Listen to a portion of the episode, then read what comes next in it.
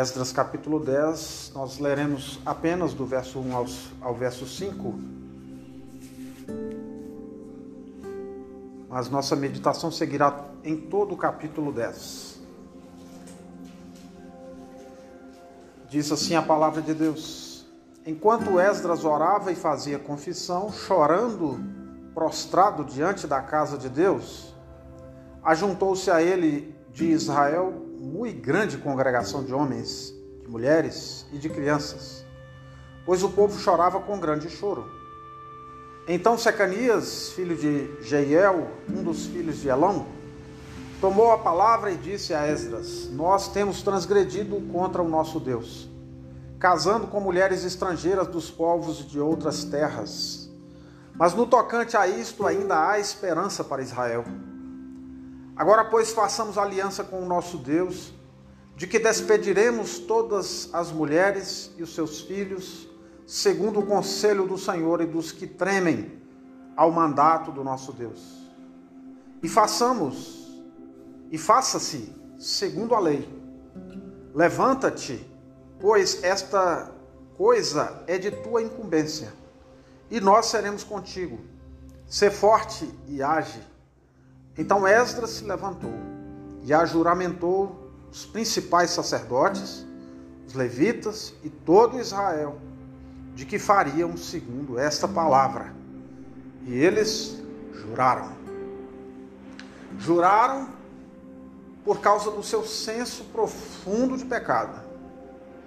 Juraram porque também sabiam que mandamento tinham transgredido perante Deus. A proibição de se misturar com nações pagãs, mantendo uma linhagem santa, é antiga. Deus estabeleceu isso desde os primórdios. Há sempre uma linhagem que busca a Deus e uma que não busca. Vemos isto desde Caim e Abel. Um que agrada o Senhor e o outro que o desagrada. A partir dali, nós vemos a divisão, em, a divisão da humanidade em duas linhagens. Uma que busca a Deus e outra que lhe fere os mandamentos, que lhe desobedece, que lhe desagrada. Uma que agrada ao Senhor cumprindo seus mandamentos, outra que não. A que agrada faz este agrado para com Deus ou obedece a Deus por sua graça por sua misericórdia. Porque desde o princípio Deus estabeleceu, através de sacramentos específicos, chamados os sacrifícios, desde o princípio, que estes ritos servissem de ligação do povo pecador para com o Senhor. Há sempre a figura de um mediador que liga o pecador até Deus. E este mediador é sempre provido pelo próprio Deus até chegarmos nas circunstâncias de um mediador totalmente explícito como Moisés. Mas nós sabemos que os sacerdotes, estes homens que mediavam essa relação, eram só apontamentos para o mediador perfeito que é Cristo. Ele é quem faz nossa reconciliação para com Deus. Cristo é o reconciliador. É aquele que promove a paz entre o pecador que está debaixo da ira de Deus capítulo 9, nós vimos na semana passada, mostra o abandono da lei de Deus e suas consequências. Capítulo 9, versículo 10. Deixamos os teus mandamentos. Constatação gravíssima de Esdras. O povo deixou os mandamentos de Deus. Por isso, um dos pecados, se casar com mulheres estrangeiras. Isto é grave. E eu levanto a pergunta para todos nós: amamos mais nossas famílias do que a Deus? Podemos inverter. Amamos a Deus mais do que as nossas famílias? Mais do que os nossos queridos? Se amamos os nossos queridos mais do que a Deus, invertemos a ordem bíblica e quebramos os mandamentos. Porque a lei de Deus estabelece o amor de Deus acima de todas as coisas e não se, não se refere a coisas materiais. Mas tudo que foi criado está debaixo ou está inferior ao amor a Deus, que precede todas as coisas. Jesus, quando fala desta ordem, ele diz: amar a Deus. Qual, quais são os principais mandamentos? Qual é o principal mandamento? Perguntaram os discípulos. E ele disse: o resumo de toda a lei é amar a Deus sobre todas as coisas, em primeiro. E ele diz: em segundo, amar o próximo, como a ti mesmo. É interessante que nós comumente invertemos esta ordem, priorizando pessoas ao invés de Deus. O texto restabelece de forma drástica essa ordem. Primeiro, com a confissão de Esdras. Ele faz confissão no capítulo 9 de forma drástica. Nós já vimos que ele arrancava, quando constatou que estes judeus da tribo de Judá, aliança, lembra? messiânica, a linhagem messiânica passa pela tribo de Judá, meu querido irmão. O nosso Messias, o nosso Salvador Jesus é da tribo de Judá, desta tribo aqui, que está em questionamento. Quando Esdras percebe o tamanho do problema, qual?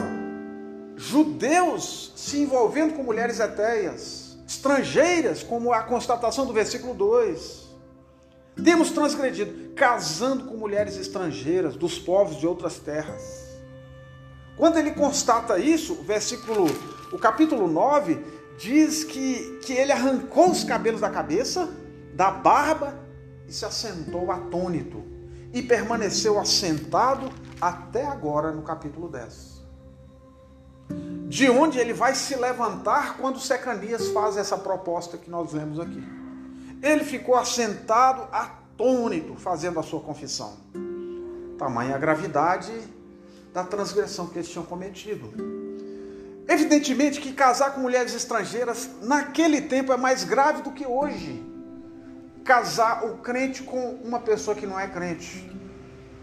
Naquele tempo, contaminava-se a linhagem santa, diz o versículo 2 do capítulo 9. Ou seja, a esperança messiânica em Israel ia ser comprometida. E a gente diz: isso aqui resolveu? Em parte. Você chega no tempo de Jesus Cristo, aqueles que deveriam receber a Cristo, diz João capítulo 1, o rejeitaram. Por quê? Filhos que não sabem mais o que é essa linhagem santa e não esperam o Messias. Ou se esperam, vão persegui-lo e vão matá-lo. À luz lá de Isaías, que foi morto pelo profeta, pelo, pelo rei Manassés, cerrado pelo meio.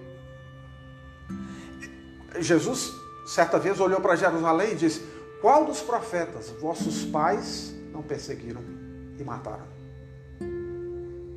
Ah, Jerusalém, que persegue os profetas.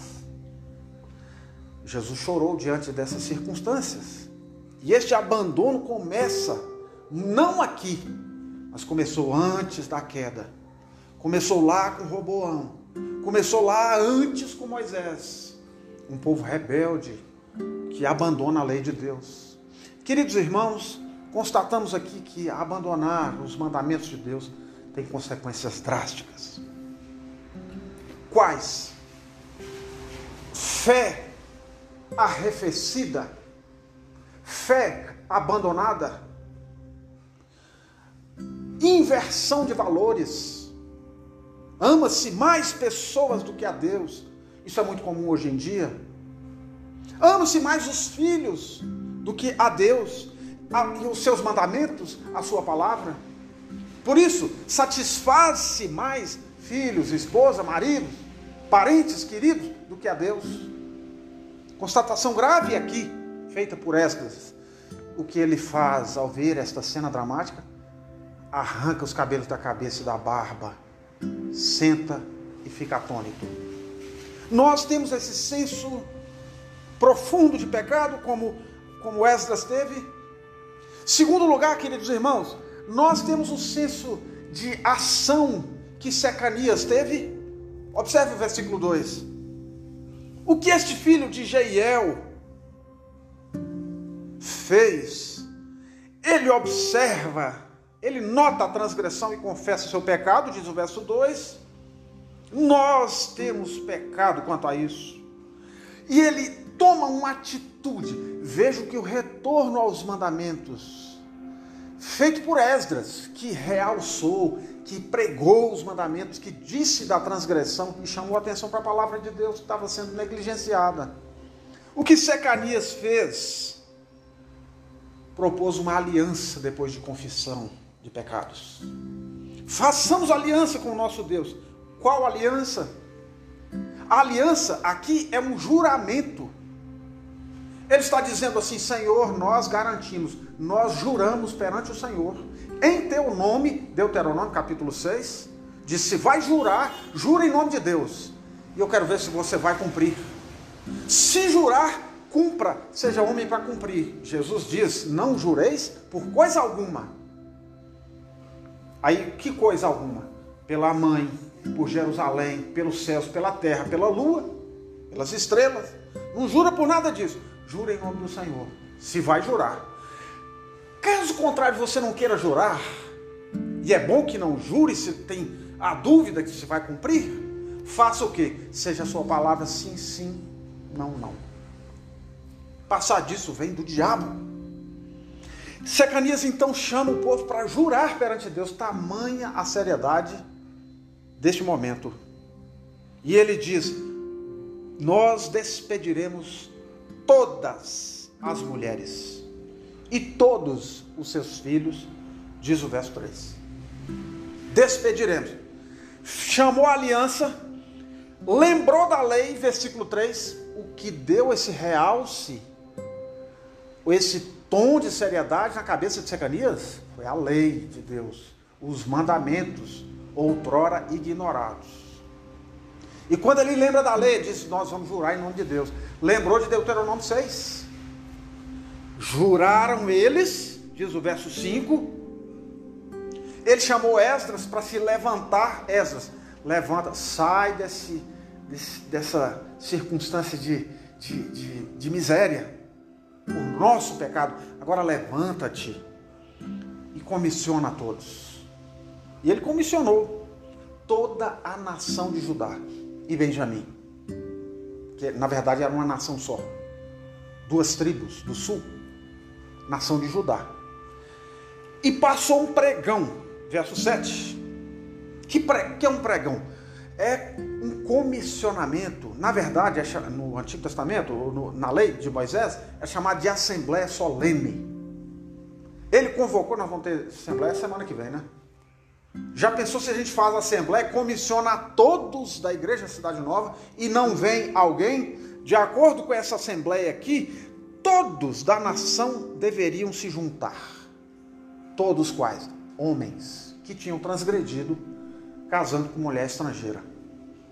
Na verdade, toda a nação deveria vir. Se alguém não viesse, verso 7, verso 8, segundo o conselho dos príncipes dos anciãos, todos seus bens seriam destruídos. Não vai espoliar, não, os bens não. Destruir, queima.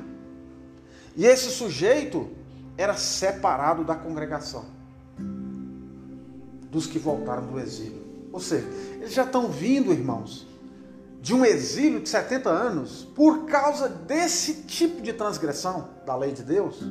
Eles cometeram esses pecados 70 anos atrás, na verdade, muitos anos atrás, mas culminou nos 70 anos atrás e agora estão cometendo o mesmo pecado. Parece que não aprendem. Não é diferente de nós. Muitas vezes erramos nesse sentido. Mas ele comissiona então todos os homens a que venham, sob pena de serem excluídos da comunidade de Judá, da nação, e seus bens destruídos. O que aconteceu então em virtude desse comissionamento feito por Secanias e na, na, no estabelecimento de Esdras, que era o sacerdote? Todos atenderam o chamado. Mas como era tempo, olha para você ver, algumas inconveniências aqui. Algumas inconveniências, ou alguns, algumas coisas que poderiam nublar isso de acontecer. Primeiro, Secanias. Secanias não tinha casado com mulher estrangeira. Sabe quem da, da família dele? Diz o verso 26. A, a, o texto diz que cinco tios paternos dele e seu próprio pai tinha casado com mulher estrangeira. Olha para vocês verem. O verso 26 vai mencionar quem são essas pessoas. Dos filhos de Elão. Tá aí, os parentes dele. Olha o inconveniente. Qual é o inconveniente para Secanias? Não é para ele, pura e simplesmente, mas em relação aos seus parentes. O inconveniente de criar uma indisposição com familiares. Mas o que ele preferiu? Preferiu fazer a vontade de Deus. Ele foi constrangido pela lei e ele disse: Nós vamos fazer isso. Incluindo seus próprios, seus próprios parentes. Ou seja, preferiu obedecer a Deus ao invés de agradar seus parentes. Você não precisa se, brigar com eles pura e simplesmente. Você precisa afirmar que o seu posicionamento vai ser este. E é interessante, os seus parentes seguiram a sua orientação e a sua conduta fiel. Graças a Deus por um homem desse. Segundo inconveniente, para se cumprir esse comissionamento da Assembleia Solene, chuva para valer. E se combinasse não daria certo, né? Como num dia de hoje, chuva para valer. E a igreja vazia aqui. Olha só, o verso 9 diz: tremendo por causa desta coisa, ou seja, do comissionamento grave que era, eles tinham que cumprir. E por causa de grandes chuvas. Estava chovendo demais. E muitos não conseguiriam chegar. E eles, eles, o tempo, o prazo para eles comparecerem em Jerusalém era 72 horas. Ou seja, eles tinham que cumprir. Três dias. E aí, sabe, o povo disse: Nós vamos cumprir. Só que o acordo foi estabelecido com as suas lideranças, porque poderia ser realmente que pela distância talvez de 80 quilômetros, alguns não conseguissem chegar. Então veja o acordo feito no versículo 14. Ora, que os nossos príncipes decidam por toda a congregação, e que venham eles em tempos determinados, todos os que em nossas cidades casaram com mulheres estrangeiras, e com estes os anciãos de cada cidade e os seus juízes, até que desviemos de nós o brasume da ira do nosso Deus por causa desta coisa. Por esta coisa.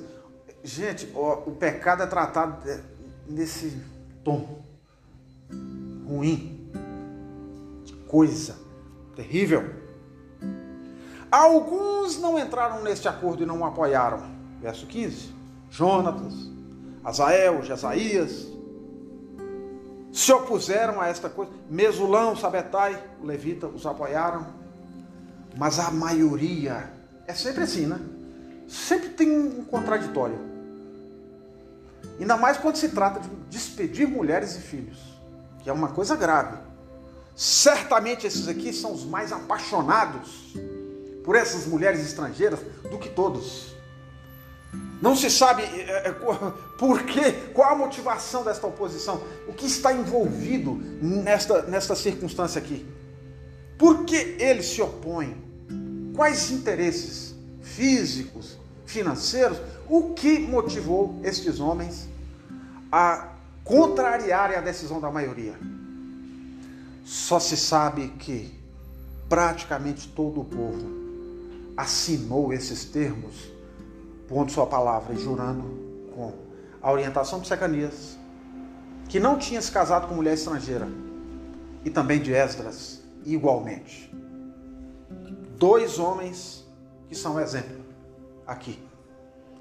Para toda uma nação, para toda uma nação, quebrando inconveniências no, na, na, na obediência à lei de Deus, preferindo os inconvenientes, passar por cima dos inconvenientes, na verdade, para obedecer a Deus. Graças a Deus por, pela vida desses homens, que amaram mais a Deus, como nós lemos em Mateus, do que suas próprias famílias. O que estamos dizendo, irmãos, na, na aplicação disso tudo? Estamos dizendo que um homem casado com uma mulher não crente tem que separar? Depende. Se o homem ou a mulher não crente consente em viver debaixo do mesmo teto, sem causar impeditivos diretos para que a mulher ou o homem creiam, e já estão casados depois que conheceram o Senhor, diz o apóstolo Paulo, 1 Coríntios 7, não se separe. A mulher, no caso lá, né? Não se separe. Dê testemunha em silêncio. De repente, ele crê e vem junto com você que creu na, na pregação do Evangelho. Conheceu o Senhor Jesus depois de casado. Agora, para os que não estão casados, vão estabelecer relacionamentos em que bases? No Senhor. O casamento do crente com o não crente é altamente arriscado, para não dizer coisa pior. Não dá liga, não dá união certa entre crente e não crente. É preferível ficar, ficar sozinho do que casar com uma pessoa que tem prioridades totalmente inversas às do crente. Nós vemos isso aqui. Um quer adorar a Deus, o outro não quer, quer ficar em casa, satisfazendo suas conveniências. As prioridades do crente são totalmente diferentes daquele que não teme o Senhor. Não dá convívio. Vai gerar divórcio, separação, vai gerar briga, vai gerar violência. E o que dizer de coisas piores que acontecem por aí? Queridos irmãos, esta é uma advertência, um registro fiel para que o crente tenha união nos seus relacionamentos, no caso aqui, homem e mulher, pessoas com as mesmas convicções bíblicas, com as mesmas convicções teológicas, as nossas convicções em relação ao Senhor Jesus Cristo, não abandonemos estas coisas por nada. Isso expressa o nosso amor para com Deus acima de tudo. E, e, sabe, é interessante esse tempo em que as pessoas dizem dos seus relacionamentos assim, com todo carinho, não é mesmo? Falam, ah, é importante amar. Ah, é importante amar. Eu amo tanto a pessoa. Mas esquece que o amor a Deus deve estar acima do amor às pessoas. E deve, na verdade, guiar nossos relacionamentos entre amigos, pessoas com as quais estabelecemos sociedades negócios, temos que pensar que os nossos princípios bíblicos, nossos valores, regem tudo que fazemos, incluindo relacionamentos. Queridos irmãos, esse é um texto solene, grave, que mostra uma realidade caótica de um tempo. De um tempo em que os homens decidiram se casar sem buscar a orientação de Deus. Quantos fazem isso hoje em dia? E depois tiveram que se divorciar, porque senão a linhagem santa seria contaminada e misturada. Eles tiveram, e eles próprios juraram que romperiam esses relacionamentos por amor a Deus e a Sua palavra. E cumpriram. A lista de todos eles, verso 18 até o verso 44. Todos da nação, sua liderança, Todos os grupos, verso 18, sacerdotes. Verso de número 23, levitas. Verso 24, cantores. Verso 25, Israel. Todos eles da nação. Verso 44, todos, indistintamente. Alguns dos quais tinham filhos destas mulheres. E os filhos foram junto com estas mulheres despedidos para suas nações de volta. É grave? É. Deve ter causado choro? Deve. Deve ter causado dor? Sem dúvida nenhuma. Muitas dessas mulheres tinham amor genuíno por seus maridos? Sim. Filhos? Igualmente. Mas tiveram que romper. Porque o amor a Deus está acima de qualquer tipo de amor. E é difícil dizer isso num tempo em que um determinado cantor põe numa de suas músicas: toda forma de amor é legítima. Não. O amor a Deus deve reger todas as outras manifestações amorosas que temos, pelos padrões da palavra de Deus. Com quem nos casamos, de quem somos amigos, com quem negociamos, com base em que nós ganhamos dinheiro, para que fazemos isto? Amamos o dinheiro? Não. O que nós verdadeiramente amamos? A Deus acima de tudo e o que Ele mandar na Sua palavra. E a Bíblia manda amar o próximo como a ti mesmo. Amamos a nós mesmos, amamos nossas famílias, amamos nossos queridos, mas não tenha dúvida, se você colocar estas pessoas acima de Deus, as consequências serão graves. E não sou eu quem diz, é a palavra de Deus. Isso se chama idolatria do mesmo jeito. Substituir o primeiro amor pelo segundo amor. Que Deus tenha misericórdia de nós. Que não façamos dos nossos filhos ídolos, nossas esposas, maridos, relacionamentos, namorados, amigos, comprometendo o serviço do Senhor, comprometendo nossas convicções cristãs por causa dessas amizades. Quantas vezes abrimos mão de servir a Deus por causa de amigos, por causa de filhos, por causa de esposo, de marido? Eu pergunto para você, com base nesse texto, é certo isso? Responda à luz da palavra de Deus e você verá que não é. Nós temos que ser firmes. E nós temos que tomar atitudes como Esdras e Secanias tomaram. Se você já está casado, volto a dizer, para que não sejamos tomados como incentivadores do divórcio. Se você já está casado com alguém que não é crente e sofre de sabores, contrariações por causa de um cônjuge não crente, e você se casou já é, e se converteu depois destas circunstâncias. Alguns se casaram assim, já crentes, e erraram. Nós incentivamos o divórcio? Absolutamente que não. Desde que haja consentimento de viver em paz, sob o mesmo teto nessas circunstâncias. E haja ainda a possibilidade da conversão desta pessoa que não é crente. Mas quem está casado assim sabe das altas dificuldades que tem sofrido. Portanto, aos que estão solteiros, pensem muito bem e pautem seus relacionamentos na palavra de Deus. Outro detalhe que nós precisamos dizer aqui: deixar os mandamentos tem consequências graves. Portanto, medite na palavra noite e dia. A luz que a palavra de Deus nos dá purifica nosso caminhar. Na verdade, ela ilumina o nosso caminho e a gente vai tirando os obstáculos. O que não é para nós, automaticamente veremos.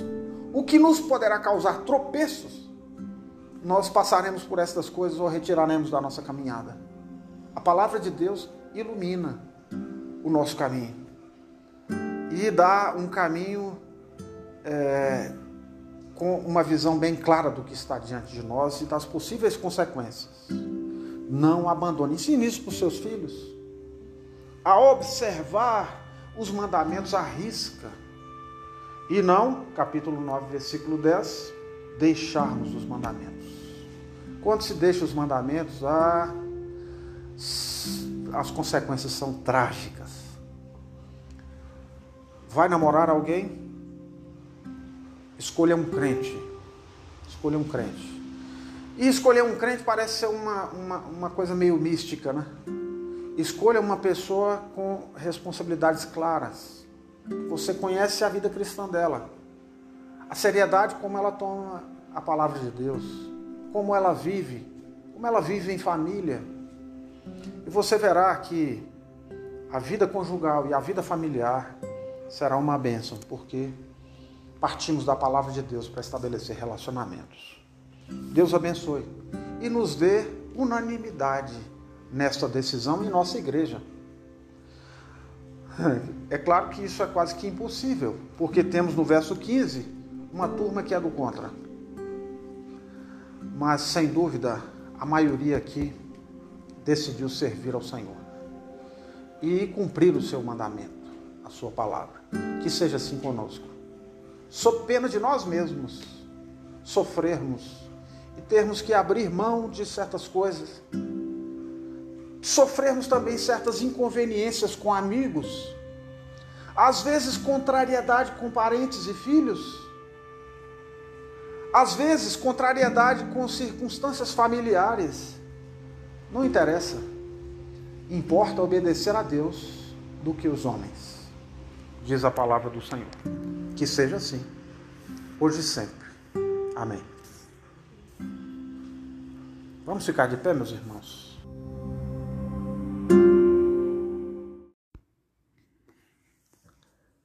Por que nós devemos orar? A oração é um dever para o cristão? Sim, o é. Então por que devemos orar? Alguns pensam que a oração é uma forma de impelir a Deus a realizar a sua vontade. Se não orarmos, Deus não agirá. Essa é uma, uma forma humanista de enxergar a oração. A oração é a forma de nós vermos a Deus. Será que Deus precisa ser despertado do seu aparente sono? Será que Deus precisa ser impelido? Será que nós podemos contribuir com as coisas?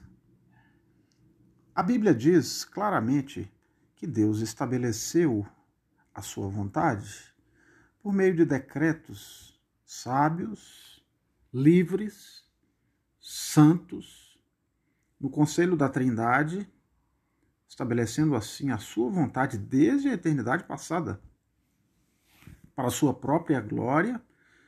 Esses decretos são imutáveis e predestinaram tudo o que acontece, especialmente com referência a anjos, homens e toda a criação.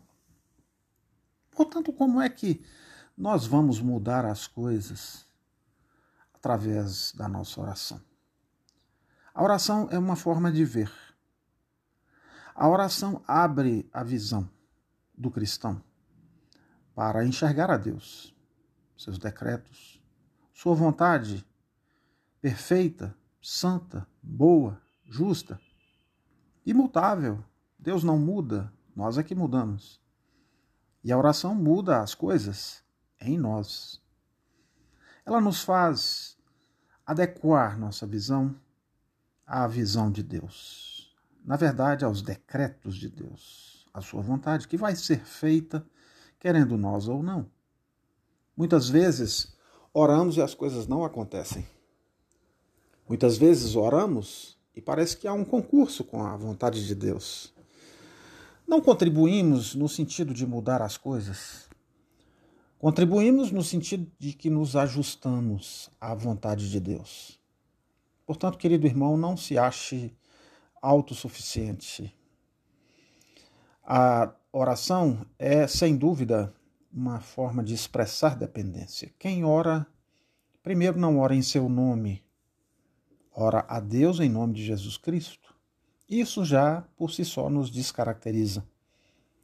Isso por si só tira de nós, porque precisamos recorrer a alguém para obter algo que é da nossa necessidade. Portanto, nós devemos, ao orar, manifestar profunda atitude de gratidão, porque somos dependentes. Deus estabeleceu a oração para o nosso bem, sem dúvida para que possamos também alcançar a sua vontade e, e, e nos submeter a ela, mas isso mostra que somos dependentes e devemos ser gratos por tudo que ele faz, pela forma como opera. Enxergue bem as coisas, não tenha uma visão míope, ou uma visão descaracterizada da vontade de Deus. Deus é perfeito, nós é que somos imperfeitos. A vontade de Deus sempre vai ser feita, independentemente de nós. E que hoje, ao começar esse dia, nós possamos entender isto. Entender que Deus faz todas as coisas conforme o conselho da sua vontade. Ele já estabeleceu tudo. Nós precisamos, contudo, entrar ou entender esta vontade e nos submeter a ela. Este rio já está no seu curso normal. Ao entrarmos nele, não mudaremos a correnteza, seguiremos nela. E não há força de remo que vá mudar a direção. Ao entrarmos no leito desta vontade bendita. Um ótimo dia para você. Ore sempre. Ore sempre. Não há cristão que não ore. Um ímpio pode orar, mas não há cristão que não ore. Ore sempre ao Senhor, buscando Sua vontade perfeita. Um ótimo dia.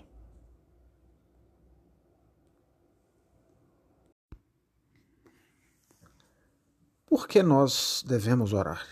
A oração é um dever para o cristão? Sim, o é. Então por que devemos orar?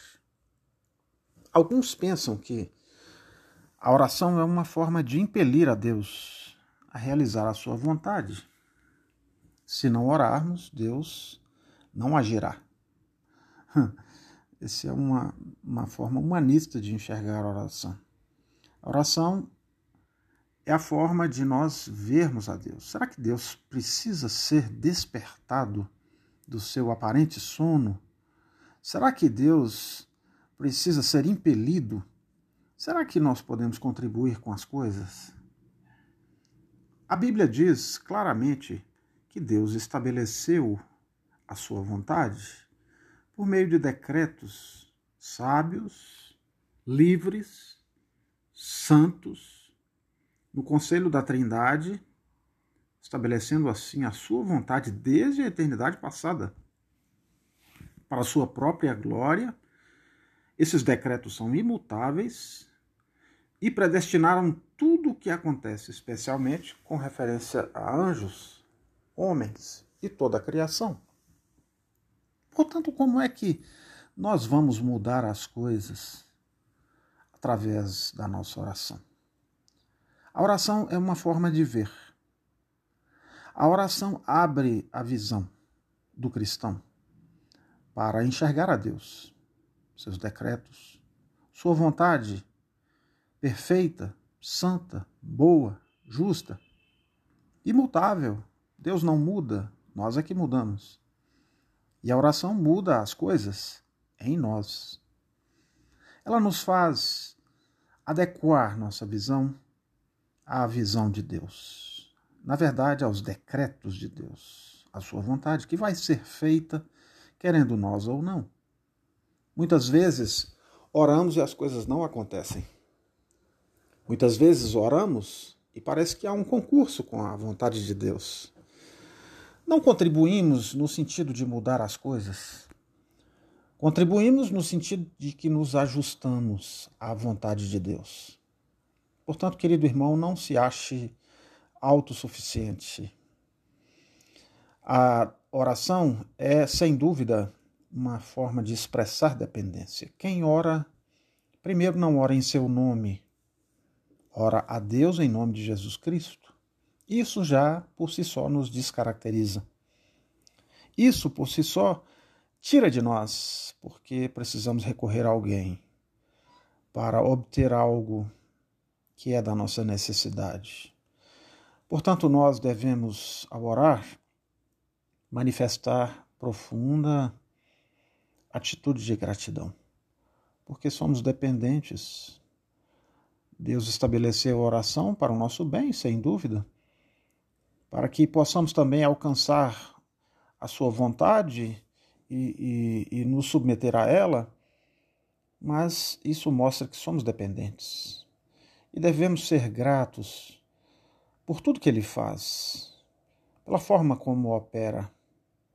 Enxergue bem as coisas, não tenha uma visão míope ou uma visão descaracterizada da vontade de Deus. Deus é perfeito, nós é que somos imperfeitos. A vontade de Deus sempre vai ser feita, independentemente de nós. E que hoje, ao começar esse dia, nós possamos entender isto. Entender que Deus faz todas as coisas conforme o conselho da sua vontade. Ele já estabeleceu tudo. Nós precisamos, contudo, entrar ou entender esta vontade e nos submeter a ela. Este rio já está no seu curso normal. Ao entrarmos nele, não mudaremos a correnteza seguiremos nela. E não há força de remo que vá mudar a direção. Ao entrarmos no leito desta vontade bendita. Um ótimo dia para você. Ore sempre, ore sempre. Não há cristão que não ore. Um ímpio pode orar, mas não há cristão que não ore. Ore sempre ao Senhor buscando Sua vontade perfeita. Um ótimo dia.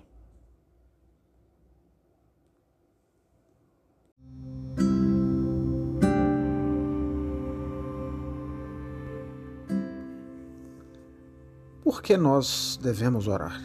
A oração é um dever para o cristão? Sim, o é. Então por que devemos orar? Alguns pensam que a oração é uma forma de impelir a Deus a realizar a sua vontade. Se não orarmos, Deus não agirá.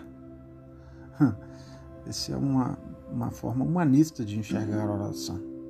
A oração é a forma de nós vermos a Deus. Será que Deus precisa ser despertado do seu aparente sono? Será que Deus precisa ser impelido Será que nós podemos contribuir com as coisas? A Bíblia diz claramente que Deus estabeleceu a sua vontade por meio de decretos sábios, livres, santos, no conselho da Trindade, estabelecendo assim a sua vontade desde a eternidade passada para a sua própria glória esses decretos são imutáveis e predestinaram tudo o que acontece, especialmente com referência a anjos, homens e toda a criação. Portanto, como é que nós vamos mudar as coisas através da nossa oração? A oração é uma forma de ver. A oração abre a visão do cristão para enxergar a Deus seus decretos, sua vontade perfeita, santa, boa, justa, imutável. Deus não muda, nós é que mudamos. E a oração muda as coisas em nós. Ela nos faz adequar nossa visão à visão de Deus. Na verdade, aos decretos de Deus, a sua vontade, que vai ser feita, querendo nós ou não. Muitas vezes oramos e as coisas não acontecem. Muitas vezes oramos e parece que há um concurso com a vontade de Deus. Não contribuímos no sentido de mudar as coisas.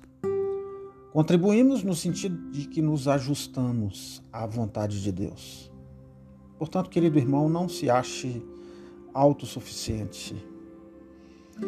A oração é, sem dúvida, uma forma de expressar dependência. Quem ora, primeiro não ora em seu nome, ora a Deus em nome de Jesus Cristo.